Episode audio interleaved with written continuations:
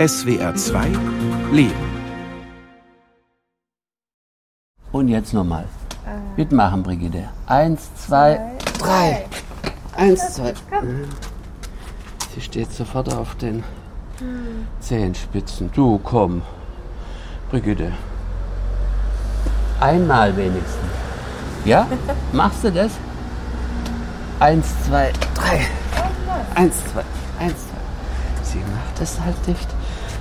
Warum machst du es denn nicht, Brigitte? Ein Schrittle. Ja, der Helmut, wie der sich wieder abmüht, wie er sich abrackert, seine Brigitte jetzt an den Armen fasst und mit aller Kraft aus dem Rollstuhl hebt, damit Brigitte bloß nicht das Stehen verlernt und wenigstens noch ein paar Schritte macht. Eins, zwei, drei. Eins, zwei, eins, zwei. Ja? Jetzt war schon ein Schritt. Guck mal. Super. Wollen wir dann auch hinkriegen, dass der zweite auch noch mitmacht. Zweimal in der Woche bekomme ich das mit. Ich bin der Nachbar. Ich bekomme das mit, wenn die Physiotherapeutin da ist, um Helmut bei den Übungen mit Brigitte zu unterstützen. Vor einiger Zeit, da hat sie dann noch so zehn, zwölf Schritte gemacht. Ja, manche Sachen, die funktionieren auf einmal nicht mehr so, gell, Brigitte? Aber sonst sind wir zufrieden. Brigitte leidet unter fortgeschrittener Alzheimer-Demenz. Sie braucht umfassende Pflege, die Helmut nur mit professioneller Hilfe durch die Diakonie leisten kann. Mein Stehen tut sie ja und das ist ja der Vorteil. Jetzt bei der Pflege muss sie ja stehen. Wenn sie sie aus dem Bett rausnehmen, dann wird sie so seitlich herumgedreht. Gell? Und da ist Stehen das Wichtige. Es wird Zeit. Brigitte muss wieder in ihr Zimmer, denn gleich kommt die Fußpflege. Das heißt, mit dem Rollstuhl in den Aufzug rauf zum ersten Stock, dann umsetzen in den Krankenstuhl, in dem sie tagsüber regungslos sitzt und viel schläft. Mit Bedacht zieht ihr Helmut den Pullover aus. Weil das Brigitte nicht so gefällt, äußert sie sich deutlich, mit ihren eigenen Lauten, denn das Sprechen hat sie ganz verloren. Aber Helmut hat es raus, wie man die richtigen Handgriffe macht. Das guckt man sich dann ab von der Diakonie. Am Anfang habe ich mich ein bisschen dusselig angestellt, aber wenn man das nachher einmal hat. Gell, Brigitte? Ja. Müssen wir so rumfahren. Gell, warte mal. So, mit den Arm hoch, den Kopf schön runterkriegen, gell? ah ja, das ist ja gewurschtelt, gell, heute. Alles immer Kopf. So.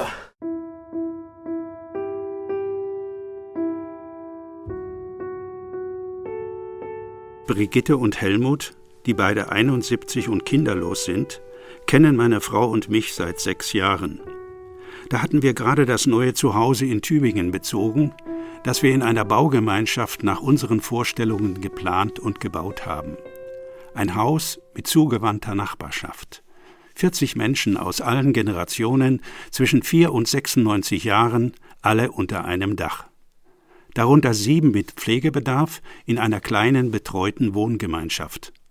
Wir haben also die Pflege im Alter in unser Haus regelrecht eingebaut. So wurde auch Brigitte, meine Nachbarin, Helmut immer an ihrer Seite. Er kommt morgens aus einem Nachbarort und bleibt so lange, bis er sie ins Bett gebracht hat und er gewiss ist, dass sie ruhig schläft. Das Leben hat uns eigentlich einen Strich durch die Rechnung gemacht, durch die Krankheit. Hätte schön anders verlaufen können, jetzt im Altersabend. Und, aber ich habe dann frühzeitig erkannt, akzeptiere es einfach. Das Rad kann man nicht zurückdrehen, wenn ich es akzeptiere. Und, und das tue ich, das habe ich schon sehr früh gemacht. Da, Brigitte hatte manchmal noch gehadert und hat gesagt, ja, du sagst es, du bist ja nicht krank. Helmut, der seine Frau im Rollstuhl durchs Viertel schiebt, das ist ein vertrautes Bild in unserer Nachbarschaft. Ich treffe ihn oft. So, und du gehst jetzt immer eine Stunde, manchmal auch mehr, gell? Nee, ich gehe ja eine bis zwei Stunden, wenn ich, also wenn das mhm. Wetter zulässt. Brigitte kann sich total auf ihn verlassen. Ich sage, okay, ein Partner ist jetzt so schwer krank geworden. Und das ist meine Aufgabe, nach ihr zu gucken. Ich, ich, also ich könnte sie nie in eine Einrichtung geben und sagen, okay, jetzt lebe ich mein Leben weiter. Wir haben so eine Verbundenheit, das wäre dann irgendwie, ich weiß gar nicht, wie ich das nennen ein kann. Ein Verrat, ja, das, du sagst es. Das wäre ein Verrat an unserer Liebe, dass ich jetzt sage, so, jetzt hat das Schicksal dich erreicht und ich möchte irgendwie weiterleben. Und mein Leben genießen und das war für mich nie eine Frage und ich genieße trotzdem mein Leben mit der Brigitte halt zusammen. Mein, heute gehen wir spazieren, wir haben ganz neue Freunde gewonnen und wenn es der Brigitte gut geht und es gibt ja sehr gute Tage, es ist ja jetzt auch wieder ganz ruhig, wenn ihr natürlich irgendwas nicht gefällt, dann meldet sie sich, das darf sie auch. Nö, nö, das passt. Gell, Brigitte? Ja. Passt es? Brigitte, gell? Du hörst mir gerade zu, was ich sage über uns. Ja? Es war ein deutliches Hm. Hm, ja, ja, das macht sie dann.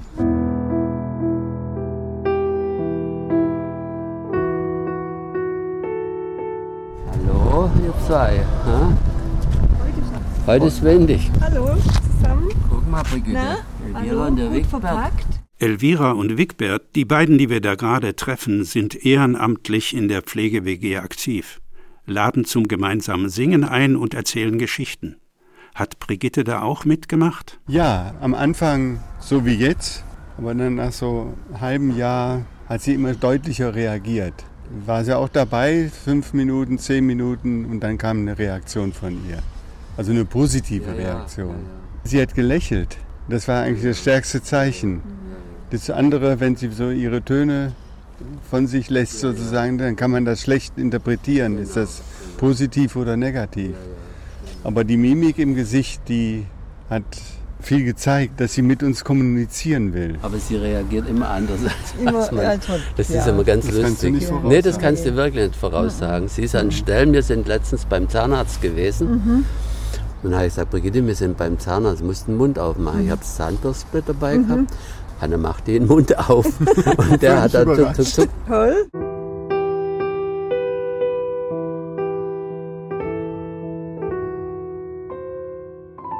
Helmut besucht mich und erzählt. Wir sitzen im Wohnzimmer. Sie war eine Vollblutlehrerin, das muss ich sagen. Das war ihr ganz arg wichtig. Sie hatte eine Klasse 1 bis 4. Die ersten Anzeichen waren für sie, sie hat es ja selber gemerkt, ich habe es ja nicht einmal richtig gemerkt. Sie hatte Probleme mit den Zeugnisberichten, sie hatte Probleme zu rechnen. Und das war ja der Punkt, wo sie selber gesagt hat, mir stimmt was nicht, ich krieg das nicht mehr hin, Leute. Und dann hat sie mit der Schulleitung gesprochen und haben die gesagt, pausieren Sie mal. Und sie sind überlastet, weil sie war immer die Lehrerin, die als erste reinging und als letzte raus. Brigitte wollte es wissen. Sie meldete sich selbst in einer Fachklinik an, lässt sich tageweise beobachten. Aus dem Rückenmark wird Flüssigkeit entnommen, was eine eindeutige Diagnose liefert. Alzheimer-Demenz. Dann ist für uns halt die Welt zusammengebrochen. Und ich habe sie dann richtig aufgefangen. Ich sage, Brigitte, es geht nicht so schnell und wir, wir schaffen das. Wir gehen unseren Weg. Du hast mich und wir gehen unseren Weg. Und den sind wir ja dann auch gegangen. Für mich war das natürlich dann sehr belastend, weil ich manchmal Anrufe bekommen habe. Und dann sagte sie zu mir, du, ich finde mein Auto nicht mehr. Und dann sage ich, und ich konnte ja keine Vorwürfe machen. Ich habe dann gesagt, du guck mal, guck mal, was um welche Geschäfte es da gibt in der Straße. Dann hat es eine Apotheke, und ich gesagt, da gehst du rein und rufst dir ein Taxi und fährst nach Hause. Und wenn ich am Abend komme, dann holen wir das Auto. Das finden wir schon. Helmut ist jetzt nur noch für Brigitte da. Der Gestalter, Ausstellungsmacher und Messebauer wird früh pensioniert. Beide genießen gemeinsame Reisen, auch mit Freunden. Als die Ausfallerscheinungen zunehmen, wächst Helmut in die Rundumbetreuung hinein. Er sorgt für alles, fürs Essen, für die Körperhygiene, bis er selbst an seine Grenzen stößt. Er klappt körperlich zusammen. Eine Woche vor Heiligabend, da konnte ich nicht mehr und dann habe ich den Professor angerufen und dann hat er gesagt, bringen Sie Ihre Frau rüber, wir gucken, wir stellen sie ein und dann ging das innerhalb von zwei Stunden, waren wir dann oben in der Psychiatrie und dann wurde sie da aufgenommen. Jetzt ist er gefordert, dauerhaft einen Pflegeplatz für Brigitte zu finden. Ein übliches Heim soll es nicht sein. Da kommt das Angebot gerade recht, Brigitte in der kleinen Pflege-WG in unserem soeben fertiggestellten Haus aufzunehmen. Als er dabei ist, das Zimmer für den Einzug vorzubereiten, läutet sein Telefon. Dann kam ein Anruf von der Klinik, also von der Psychiatrie. Kommen Sie sofort, Ihre Frau überlebt es nicht mehr. Sie hat so schlechte Leberwerte, dass wir keine Hoffnung mehr haben. Und dann bin ich dahin gerast. Das war so eine aufregende Art. Und dann haben die mir Blätter hergelegt, was ich unterschreiben muss, dass man nichts mehr für sie unternehmen darf oder soll, weil sie ja diese schwere Erkrankung hat vom Kopf her. Und das hat mich eigentlich dann also ziemlich nach unten gezogen. Ich unterschreibe im Grunde so eine Art Todesurteil für meine Frau. Ich habe dann unterschrieben, mir blieb ja gar nicht übrig, ich hätte schon anders entscheiden können, aber ich war so überrascht von der Situation. Die Leberwerte haben sich wieder erholt und somit hat sich die Sache nach einer Woche wieder in die Normalität umgewandelt.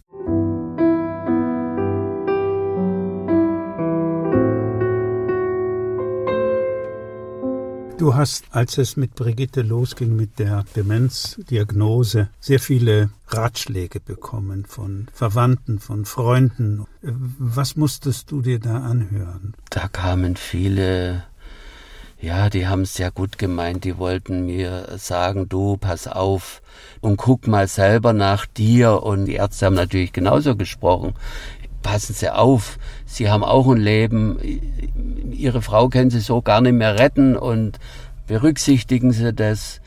Und ich bin ja trotzdem meinen Weg gegangen und ich habe ja den Erfolg, dass es der Brigitte heute verhältnismäßig bei dieser schweren Krankheit noch gut geht. Und sie hatte dazu mal eine Lebenserwartung bekommen, haben mir die Ärzte gesagt, von sieben Jahren. Heute ist es schon mehr als das Doppelte. Und das ist für die Ärzte, mit denen ich ja heute noch Kontakt habe, die sagen, das ist wie ein Wunder, aber das ist ihr Verdienst, da ihre Frau nie Angst haben musste und sie eine eins zu eins Betreuung gemacht haben. Nach über 40-jähriger Zweisamkeit bleibt Helmut an ihrer Seite. Brigitte ist nie allein. Nur wenn Helmut was zu erledigen hat, helfen stundenweise Betreuerinnen. Auch in der Krankheit will er eher immer der Nächste sein. Man muss sich vorstellen, Brigitte war ein absolut selbstständiger Mensch und auf einmal fuddeln an dir Leute rum, machen dir einen Popo sauber, waschen dich. Das sehe ich immer, mit dem lebe ich auch, dass man ja ihr die eigene Identität komplett nimmt. Sie kann ja über ihren Körper gar nicht mehr entscheiden. Um sie aus dem Bett zu heben, jedes Umsetzen in den Rollstuhl oder auf den Toilettenstuhl erfordert Kraft. Dazu hilft ein Personenlifter, eine Hebevorrichtung mit Elektromotor. Bei der Intimpflege bin ich verständlicherweise nicht dabei. Helmut ist mit Brigitte allein. Aber er hat den Vorgang mit meinem Aufnahmegerät aufgezeichnet. Brigitte, Brigitte, wir gehen jetzt auf die Toilette, gell? Hilfst du mir? Ich glaube schon, gell? Jetzt nehme ich die Aufstehhilfe und dann gürte ich dich da rein. Hoppla, hast einen Schluck auf. Prima. Jetzt fahre ich da an die Füße ran. Hoi. Hoi, bist aufgewacht, Brigitte. Bist du aufgewacht? Wenn der hier so rumzettelt. Brigitte, jetzt hake ich dich da vorne in die Aufstehhilfe ein mit dem Gurt. Und dann kann ich dich hochziehen, gell? Ja. Machst du mal deine, deine Hand auf? Bisschen aufmachen, weißt, dass du dich hier festhalten kannst. Jetzt tue ich dich hochliften. Elektrisch, gell? Dann kommst du zum Stehen. So. Jetzt tun wir den Stuhl da weg.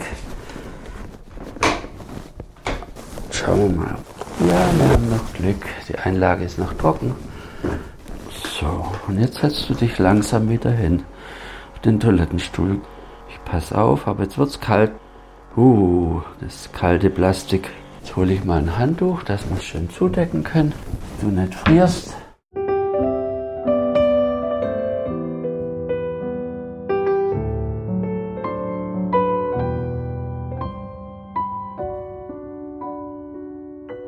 Die 1 zu 1 Betreuung wird auf eine harte Probe gestellt. Die Corona-Pandemie bricht aus. Die Behörden ordnen einen strikten Lockdown an. Das bedeutet, Helmut und Brigitte dürfen über Wochen das Zimmer nicht mehr verlassen. Die Wochen, wo die Einrichtung geschlossen wurde, wo ich Gott sei Dank rein durfte, aber mich nicht mehr bewegen, sondern im Zimmer zu sein, die haben mich also schwer zurückgehauen und die haben mich auch geschlaucht, muss ich sagen. Also wenn das noch lange gegangen wäre, dann wüsste ich nicht, wie das ausgegangen wäre. Der Lockdown hat Konsequenzen. Helmut entschließt sich, Brigitte wieder nach Hause zu nehmen, ins sieben Kilometer entfernte Eigenheim. Der Entschluss fällt ihm leichter, da die Hausärztin weiterhin die Betreuung zusichert. Du gibst dir auch was auf, wenn du die Einrichtung hier verlässt. Da gebe ich was auf, ja. Das fällt mir auch gar nicht so, so leicht. Also ich schätze die Einrichtung, ich schätze die Leute, die in dem Haus wohnen, in dem Mehrgenerationenhaus, wo Freundschaften entstanden sind und das gebe ich auf, ja, mit schweren Herzen. Es heißt, Abschied zu nehmen. Wir gehen wieder nach Hause. Ihr geht wieder nach Hause? Ja. Ach Mensch. Und ich dachte, du wüsstest das. Nee, nee. Gib mir mal deine Telefonnummer. Ja, Schreib mir mal deine Nummer ja? auf. Kann man dich dann mal besuchen? Natürlich. Ich kann dich mal besuchen. Ah, ja. Hallo Brigitte, ich möchte mich von dir verabschieden. Hab eine gute Zeit jetzt wieder in deinem neuen alten Heim. Ja. Ja, gewöhn dich gut ein. Du wirst umsorgt von deinem Helmut. Es war jetzt so schön, fünf Jahre lang.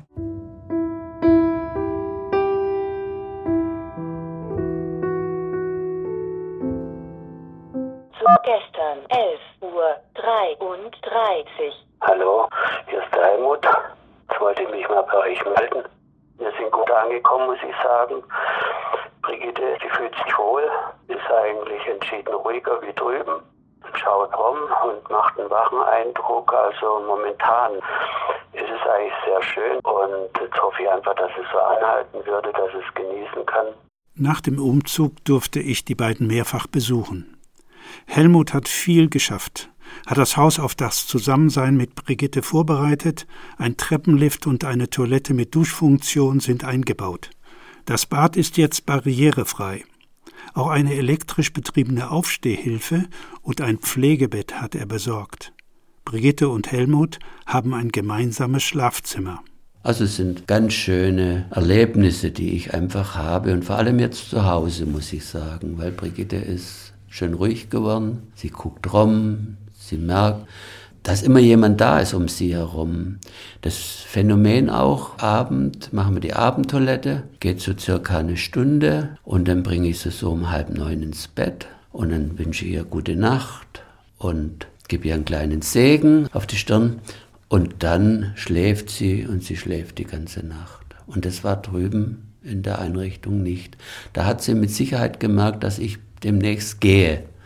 Und da wurde sie immer unruhig. Und da bin ich ja manchmal eine halbe Stunde, dreiviertel Stunde gesessen, weil sie noch ihre Laute abgegeben hat.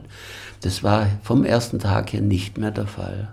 Helmut hat sich umgestellt. Ich habe jetzt alles gut im Griff. Das hat ja am Anfang ein bisschen geholpert, weil ja, sagen wir mal so, die alltägliche Hausarbeit jetzt mehr auf mich zukommt. Und da bin ich ein bisschen in Schleudern gekommen, die ersten 14 Tage. Aber das ist jetzt wieder voll und ganz, der Ablauf stimmt. Früh um halb sieben kommt die Diakonie und das läuft jetzt wie ein Uhrwerkle ab. Das passt absolut. Manchmal wird Brigitte recht lebhaft. Vor ein paar Tagen war es dann so, da war sie extrem unruhig. Unruhig heißt ja nicht, dass sie strampelt oder irgendwas, sondern da geht's halt über die Stimme. Nach dem Frühstück ging es dann los, ununterbrochen. Auch beim Essen hat sie schon immer ihre Laute abgegeben. Und das sind natürlich schon Punkte, wo ich auch an meine Grenzen komme, wo ich denke, Herrgott nochmal, jetzt sei doch mal ein bisschen ruhig. Und dann gucke ich sie an und sage, Brigitte, habe ich gesagt, ich tue so viel für dich. Und jetzt schimpfst du mich. Ich nenne das halt Schimpfen. Und dann guckt sie mich kurz an, gibt mir einen Kuss und dann geht's wieder weiter. Du kannst ja nicht böse sein. Sie ist aufmerksam, obwohl sie abwesend wirkt. Wenn Brigitte die Augen zu hat, dann darf man nicht vermuten, dass sie schläft, sondern sie spiegelt dann so ein bisschen, auch wenn ich ihr das Essen reiche, auf einmal geht der Mund auf, wenn ich mit dem Löffel komme. Dann denke ich immer, mein Gott, sie hatte die Augen zu, gell? wie merkt sie das?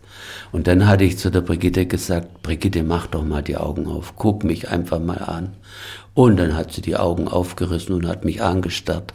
Also sie hat's verstanden, um was es geht. Und das bestätigt mir auch immer die Diakonie. Heute früh war die Diakonie da und da sagt sie, das war ein Bild für Götter.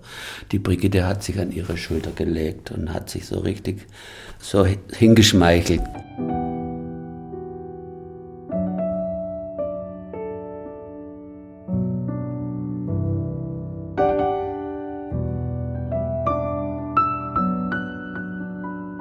Das Haus ist voller Erinnerungen. Das frühere Arbeitszimmer von Brigitte sieht noch so aus, als wäre die Grundschullehrerin nur kurz mal hinausgegangen. Auf alten Videos kann man sie noch sehen. Schlank, beweglich, voller Elan. Jetzt komm rein. Du hast keinen Durst. Kriegst einen Keks? Hier hast noch ganz gute Schokoladenkeks. Sind leckig. Es sind nur ein paar kurze Fetzen aus Urlaubsfilmen, wo man ihre Stimme, ihr Lachen hört, so wie es einmal vor der schlimmen Krankheit war. Ja, genau. Jetzt setz dich erst mal hin. Glück haben wir ja gehabt mit dem Wetter. Und was machen wir jetzt noch? Kartenspiel. ja, welches Kartenspiel kannst du? Sieben sticht. Und dann will Helmut mir noch ein besonderes Video zeigen. Ecker, da zeige ich dir jetzt nochmal was, was die Brigitte gemacht hat. Guck. Da war sie in Avignon und hat eine Springerausbildung gemacht, also eine Fallschirmspringerausbildung. Und Brigitte war eigentlich relativ, was Autofahren und so, immer ein ängstlicher Mensch. Da habe ich die Welt nicht mehr verstanden, dass sie jetzt auf einmal so eine Ausbildung macht und selber springt. Aus welcher Höhe ist sie da gesprungen? 4000 Meter.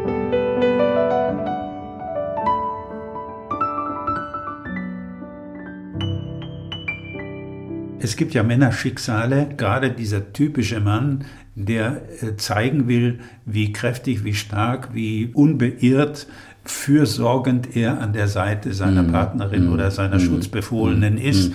Den Eindruck hat man ja nicht, dass man bei dir sagt, der Mann reibt sich auf. Nein, nein, das tue ich nicht eigentlich. Und das ist mein Vorteil. Und das merke ich selber, dass ich den Vorteil habe, muss ich sagen. Und jeden Morgen gehe ich wieder neu mit Liebe ran. Das geht jetzt schon, weil ich ja mit ihr zusammen schlafe. Und dann wecke ich sie auf und dann setze ich sie hoch und dann gebe ich ihr was zum Trinken und dann kriegt sie ein Medikament und dann lächelt sie mich schon an und dann sage ich, Brigitte, es freut mich einfach, dass wir zusammen sind. Dass wir heute wieder einen Tag zusammen verbringen können und hoffen, dass es ein schöner Tag wird. Man weiß gar nicht, wie es weitergeht. Gell? Man weiß es nicht, wie es weitergeht, ja. Sorgen macht mir vielleicht nur noch eins, dass ich fit bleibe. Weil das wäre jetzt ein Extremfall, wo man noch reagieren müsste. Und da bin ich gerade dran, die Weichen zu stellen. Da hat mich jetzt letztens so die Diakonie draufgehoben. Was passiert, wenn Ihnen was passiert? Er hat eine Patientenverfügung und einen Notfallplan ausgearbeitet.